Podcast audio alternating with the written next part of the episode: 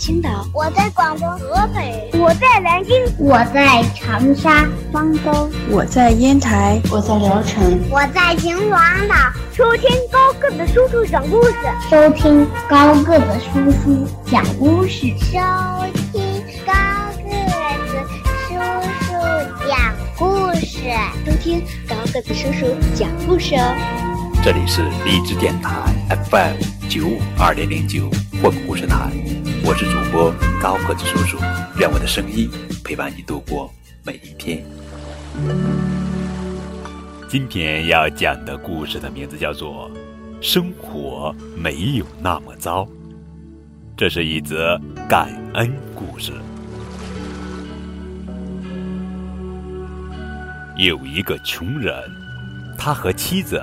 儿子、媳妇生活在一间破旧低矮的小木屋里，贫穷的生活和狭小的空间使他感到十分困苦，觉得自己的生活很糟糕。于是他去寻求一位智者的帮助。见到智者之后，穷人对智者抱怨说：“我们全家很多人住在小木屋里啊。”实在是太拥挤了，每天都争吵不休，这个家简直就像地狱，我实在是无法继续活下去了。智者听后问他：“你家里还有什么？”穷人回答说：“还有一头奶牛，一只山羊和一群鸭子。”智者回答说：“那好，你只要按照我说的去做。”情况一定会变好。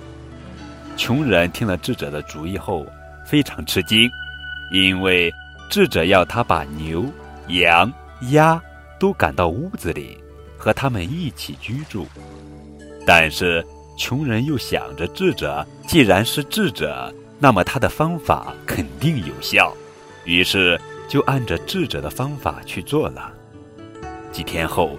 穷人愁眉苦脸地找到智者说：“我说你给我出的这是什么主意呀？